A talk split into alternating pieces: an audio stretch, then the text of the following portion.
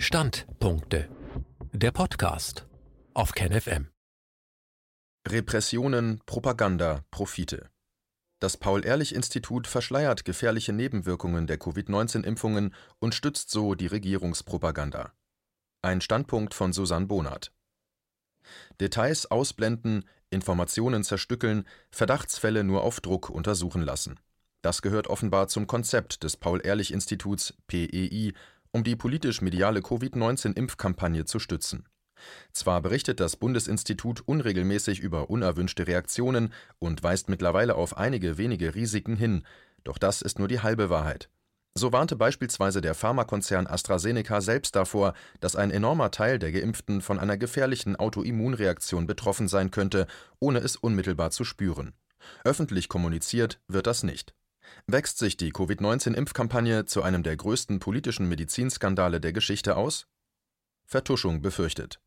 Während gehäufte Todesfälle in etlichen Pflegeheimen nach Covid-19-Impfungen oftmals unter Alter, Vorerkrankungen und statistischer Sterbewahrscheinlichkeit verbucht worden waren, passen viele jüngere Verstorbene nicht so gut in diese Kategorien. Versucht wurde das offenbar auch im Fall Dana Ottmann.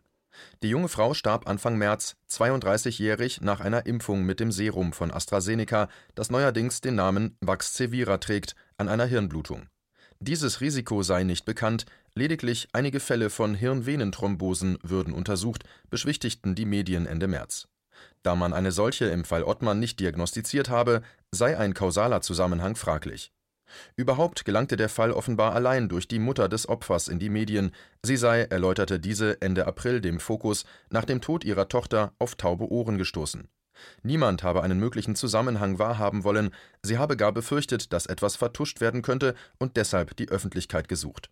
Inzwischen kam die Universität Greifswald zu einem erschütternden Befund. Dana Ottmann erlag einer Autoimmunreaktion auf den Impfstoff, die zu einer Gerinnungsstörung mit Einblutung ins Gehirn führte. Im Fachjargon spricht man von einer Thrombozytopenie. Offenbar angeregt durch zahlreiche Entzündungen im Körper bilden sich dabei Antikörper, die an eigene Blutplättchen binden. Dadurch funktioniert die Gerinnung nicht mehr richtig, was zu gefährlichen inneren Blutungen führen kann. Hunderte Todesfälle, tausende schwerwiegende Reaktionen. Diese Autoimmunreaktion namens Thrombozytopenie spielt durchaus eine Rolle im neuen Sicherheitsbericht des PEI, allerdings ausnahmslos in Verbindung mit einer Hirnvenenthrombose und einzig bezogen auf den Impfstoff Vaxzevira von AstraZeneca. Das Problem? Die Kombination der beiden schweren Nebenwirkungen wurde nach dieser Impfung gehäuft erfasst, im Hinblick auf die Impfdosen jedoch sehr selten. Das bedeutet, es betraf bisher weniger als einen von 10.000 Geimpften. In Zahlen ausgedrückt, dem Bericht zufolge waren dem PEI bis zum 30. April genau 67 Fälle einer Kombination von Thrombose und Thrombozytopenie, dort abgekürzt mit TTS, nach einer AstraZeneca-Spritze gemeldet worden. 14 Betroffene davon seien verstorben, heißt es. Das wären dann insgesamt etwa 12 TTS-Fälle auf eine Million Impfdosen und, wegen der doppelten Verabreichung, 500.000 Probanden. Drei Viertel der von TTS Betroffenen waren weiblich, alle 50 Frauen waren unter 80 Jahre alt, 17 davon waren unter 40, weitere 21 zwischen 40 und 59. Zudem traf es zwölf Männer unter 40 und fünf weitere zwischen 40 und 80. Von den 14 Verstorbenen waren elf unter 60 Jahre alt. Diese Todesfälle reihen sich in die PEI-Liste mit inzwischen 524 nach Covid-19-Impfung Verstorbenen ein. Sowohl die Toten als auch die Überlebenden finden sich wiederum in der PEI-Aufzählung für schwerwiegende Reaktionen, bis Ende April erfasste das Bundesinstitut dazu fast 5000 Fälle für alle Impfstoffe. Zwar verbuchte das PEI die meisten schweren Nebenwirkungen beim Vakzin von AstraZeneca, auf eine Million Impfdosen entfallen hier 387 solcher Fälle. Das Moderna-Serum schlägt derweil mit 110, der Pfizer-BioNTech-Impfstoff mit 112 schweren Reaktionen pro einer Million Dosen zu Buche. Allerdings verzeichnete das PEI die meisten Todesfälle nach dem Serum von Pfizer-BioNTech. 21 gemeldete Verstorbene kommen auf eine Million Dosen, nach AstraZeneca waren es neun, nach Moderna sieben Todesfälle pro eine Million Spritzen. Einseitiger Fokus, Fakten ausgeblendet. Das PEI verschweigt jedoch einiges. Erstens wird grundsätzlich nur ein geringer Teil mutmaßlicher Nebenwirkungen gemeldet, die reale Zahl ist also unbekannt. Zweitens wurden viele Todesfälle nach Impfungen, insbesondere in Altenheimen, weder dem PEI übermittelt noch rechtsmedizinisch auf einen kausalen Zusammenhang untersucht. Wie viele Impftote es tatsächlich gab, weiß man also auch nicht. Drittens, auch nach anderen Impfstoffen wurden Hirnvenenthrombosen registriert. Bis zum 21. April hatte das PEI etwa zwölf solcher Fälle nach einer Impfung mit dem Pfizer-BioNTech-Serum ausgewiesen, darunter drei Todesfälle. Ebenso traten durch Thrombozytopenie verursachte innere Blutungen, wie im Fall Dana Ottmann, auch ohne Thrombose auf. Beides ist für sich genommen eine lebensgefährliche Erkrankung. Trotzdem schreibt das PEI nun in seinen aktualisierten Meldungen: Zitat da die aktuelle wissenschaftliche Evidenz zeigt, dass Thrombosen mit Thrombozytopenie (TTS) kausal auf Vaxzevria und den Covid-19-Impfstoff Janssen zurückzuführen sind, werden sie zukünftig nicht mehr getrennt ausgewiesen. Zitat Ende Hintergrund sind zwei sogenannte rote Handbriefe, mit denen die Konzerne selbst auf erkannte Nebenwirkungen hinweisen müssen, um sich abzusichern. Am 26. April benannte der Konzern Janssen in einem solchen Schreiben die Symptomkombination TTS als sehr seltene schwerwiegende Impfreaktion. Das Pharmaunternehmen AstraZeneca hatte dieses Syndrom bereits Mitte März als kausal mit dem Serum eingeräumt. Die Meldung des PEI lässt nun vermuten, wenn gefährliche Hirn oder andere Thrombosen und Thrombozytopenien getrennt voneinander auftreten, wird es dies künftig wohl nicht mehr ausweisen. Thema wird die seltene Kombination beider Nebenwirkungen bleiben.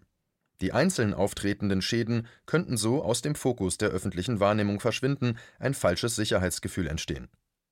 Drohen Hunderttausenden gefährliche Spätfolgen? Das falsche Sicherheitsgefühl, mit dem offenbar die Impfbereitschaft erhöht werden soll, könnte fatale Folgen haben. So schätzt der Ausschuss für Risikobewertung (PRAC) der Europäischen Arzneimittelagentur EMA das Entstehen einer Thrombozytopenie als Autoimmunreaktion auf eine AstraZeneca-Dosis als häufige Nebenwirkung ein. Dies floss in die Produktinformation bereits mit ein. Das bedeutet konkret, ein bis zehn von 100 mit Vaxzevria Geimpfte zeigten bei Untersuchungen Anzeichen für diesen gefährlichen Blutplättchenmangel. Hervor geht das aus einem zweiten Roter Handbrief von AstraZeneca vom 13. April Darin stellt der Konzern zunächst ebenfalls die Kombination des Blutplättchenmangels mit Hirnvenenthrombose also (TTS) als sehr seltene Impfreaktion in den Vordergrund. Erst im letzten Absatz versteckt sich der brisante Hinweis: „ Zitat Eine dieser Aktualisierungen betrifft Abschnitt 4.8 der Fachinformation Thrombozytopenie wurde als unerwünschte Reaktion mit einer Häufigkeit von häufig eingefügt, basierend auf Daten aus klinischen Studien. Ende eine Thrombozytopenie bleibt zunächst oft unbemerkt oder erschöpft sich im Auftreten einiger blauer Flecke, deretwegen kaum jemand einen Arzt aufsucht. Wie für Autoimmunkrankheiten üblich, dürfte das Problem aber nicht verschwinden, im Gegenteil. Die Erkrankung könnte sich in Schüben verstärken und auch noch nach Jahren zu schweren inneren Blutungen führen Warum informiert das PEI die Öffentlichkeit nicht über so eine brisante Warnung, denn sie bedeutet nicht weniger, als dass von einer Million mit jeweils zwei Dosen Geimpften 20.000 bis 200.000 Menschen eine schwere Autoimmunerkrankung davontragen könnten, die sich möglicherweise verschlimmert und noch nach Jahren tödliche Folgen haben könnte. Schon jetzt könnten eine halbe Million Probanden davon großteils unbemerkt betroffen sein. Auf Anfrage der Autorin wiegelte PEI-Sprecherin Susanne Stöcker ab Ihr Institut habe den Rote-Hand-Brief schließlich auf seiner Internetseite verfügbar gemacht, dass ein Laie schon gut suchen muss, um ihn zu finden, Nebensache. Allerdings sei diese Veröffentlichung nicht einmal vorgeschrieben, betonte Stöcker, früher wurden diese Schreiben ausschließlich per Brief an die Ärztinnen verschickt, teilte sie mit. Es könnten auch alle betroffen sein der Biochemiker Christian Steidl warnt in einem Gastbeitrag auf der von kritischen Wissenschaftlern und Ärzten betriebenen Plattform 1bis19.de vor einer erheblichen Gefährdung der Bevölkerung. Es könnten sogar alle mit dem Vektorserum Geimpften von der Autoimmunerkrankung Thrombozytopenie betroffen sein, mahnte er und begründete, bisher wurden die symptomfreien Geimpften nicht darauf getestet, ob sie diese Krankheit im Anfangsstadium haben. Steidels Prognosen sind düster. Vielleicht haben die, die heute strahlend lächeln, weil sie die Impfung gut vertragen haben, nächstes Jahr Kopfschmerzen und übernächstes Jahr eine tödliche Hirnvenenthrombose. Aktuell wisse das niemand. Er beklagt zudem, dass die Information in dem Brief von AstraZeneca versteckt worden sei und verweist auf weitere wissenschaftliche Studien, welche die große Gefahr bestätigen. Angesichts dieser Fakten müsse der Impfstoff sofort gestoppt werden Tatsächlich meldet das PEI in seinem neuen Bericht 46 entdeckte Fälle einer Thrombozytopenie ohne Thrombose nach der Gabe des AstraZeneca-Serums. Acht weitere Male sei diese Autoimmunreaktion nach einer Spritze mit dem Pfizer-BioNTech-Vakzin aufgetreten, zweimal nach einer Moderna-Impfung. Für den Janssen-Impfstoff machte das Institut dazu noch keine Angaben, vermutlich weil er gerade erst zugelassen und bis Ende April nur gut 2100 Mal verimpft worden war. Hirnvenenthrombose als Einzelreaktion führt das PEI jedoch nicht mehr gesondert auf. Andere schwere Verdachtsfälle Hinzu kommen weitere schwerwiegende Verdachtsfälle auf Impfschäden, die teilweise auch durch eine Blutgerinnungsstörung verursacht worden sein könnten. Zum Beispiel notiert das PEI insgesamt 99 Fälle von Gesichtslähmungen, 72 Mal nach Pfizer-BioNTech, 24 Mal nach AstraZeneca und dreimal nach Moderna. Diese Verteilung korreliert dabei mit der Verabreichung der Impfdosen bis Ende April wurde Pfizer-BioNTech 21,3 Millionen Mal verspritzt, AstraZeneca 5,78 Millionen Mal und Moderna knapp 1,7 Millionen Mal. Dieser Verteilung entsprechen weitere schwere Folgen, so meldet das PEI insgesamt 63 Herzinfarkte nach Impfungen, 20 Autoimmunreaktionen mit Schädigung der Rückenmarksnerven, 16 Herzmuskelentzündungen und 12 Gehirnentzündungen in früheren Berichten führte das PEI auch Dutzende Krampf und Schlaganfälle extra auf, die aktuell unerwähnt blieben. Zu den häufigen Reaktionen zählten neben grippeähnlichen Erkrankungen auch Kopf und andere Schmerzen, Ermüdung, Schwindel und Herzrhythmusstörungen. Wissenschaft zu Diensten Allen massiven Gefahren zum Trotz, die Bundesregierung gebärdet sich weiter als verlängerter Arm des profitierenden Großkapitals. Ihre Propaganda treibt immer bizarrere Blüten, Inzwischen klappern mobile Impfteams Supermärkte und soziale Brennpunkte ab, in Slogans wie Impf in den Mai manifestiert sich die gefährliche Irreführung und Verharmlosung. Das Pfizer-BioNTech-Serum wurde in den USA bereits für Kinder ab zwölf Jahren zugelassen, die sich nicht einmal gegen eine Impfung wehren können. Dass die EU und Deutschland dem Vorbild USA demnächst folgen werden, ist anzunehmen Seit dem sogenannten Panikpapier vom März 2020 zieht die Bundesregierung ihre Agenda eisern durch, ohne auf nur eine der vielen kritischen Stimmen bisher gehört zu haben. Auch die Wissenschaft in Form der Universitäten bindet sie für diese Zwecke ein, wer zahlt, gibt den Ton an. So basteln Forscher der Humboldt-Universität zu Berlin über ein staatlich-fürstlich finanziertes Programm derweil an Strategien, um die Impfbereitschaft in der Bevölkerung mittels psychologischer Tricks und sozialer Repressionen zu erhöhen in einer Preprint-Studie wollen Heike Klüver, Felix Hartmann, Markatan Humphreys, Ferdinand Geisler und Johannes Giesecke herausgefunden haben, wie vor allem die Unentschlossenen zur Impfung animiert werden könnten. Eine Rückgabe von Freiheitsrechten beeinflusse vor allem die Jüngeren, finanzielle Anreize köderten die Armen und eine Einbindung der Hausärzte locke die Älteren in ihrem Papier schrecken die Autoren nicht einmal davor zurück, das australische Modell No Jab, No Pay zu propagieren. Das bedeutet, Kinder müssen sämtliche vorgeschriebene Impfungen vorweisen. Andernfalls dürfen sie keine Kindertagesstätten und keine Schulen besuchen, den Eltern werden staatliche Hilfen wie das Kindergeld entzogen. Um es an dieser Stelle noch einmal zu betonen, alle in Deutschland verfügbaren Impfstoffe basieren auf Gentechnik, sie sind bedingt und vorläufig zugelassen, lösen viele schwere, teils tödliche Nebenwirkungen aus und es liegen keinerlei Langzeitstudien dazu vor. Bekannt ist darüber hinaus, dass Geimpfte sich nach wie vor mit dem Virus infizieren und es weiter verbreiten können. Der, gelinde ausgedrückt, zurückhaltende Umgang des Paul-Ehrlich-Instituts mit den Gefahren der neuen Impfstoffe entspricht damit eindeutig der Regierungsagenda so viele Menschen wie möglich müssen geimpft werden, die Agenda durchzusetzen, dafür werden auch die Wissenschaftler dort bezahlt. Pharma-Riesen im Profitrausch. Die Impfstoffhersteller verdienen jedenfalls prächtig am Verkauf ihrer gentechnischen mRNA- und Vektorvakzine. Pfizer steigerte im ersten Quartal 2021 seinen Gesamtumsatz um 45 Prozent auf 14,6 Milliarden Dollar, allein für das Serum kassierte er 3,5 Milliarden. Der kleinere Mitprofiteur des US-Konzerns mit krimineller Vergangenheit, BioNTech aus Mainz, der jahrelang in den roten Zahlen herumhangelte, kann sich über 1,1 Milliarden Euro Reingewinn binnen der ersten drei Monate 2021 freuen. Das ist 70 Mal so viel wie im gleichen Vorjahreszeitraum. Gut da stehen auch die Unternehmen Moderna und AstraZeneca was einst bereits Karl Marx über das Kapital feststellte, spielt sich nunmehr als 150 Jahre später unter Mithilfe des Staates und seiner Apparate so klar wie nie vor allen Augen ab. Zitat Das Kapital hat einen Horror vor Abwesenheit von Profit oder sehr kleinem Profit, wie die Natur vor der Leere.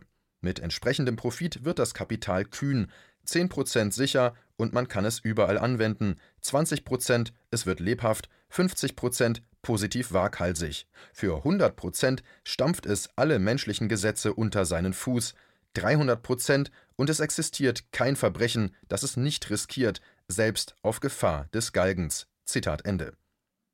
Es ist leider nicht zu erwarten, dass Staat und Kapital von selbst zurückrudern.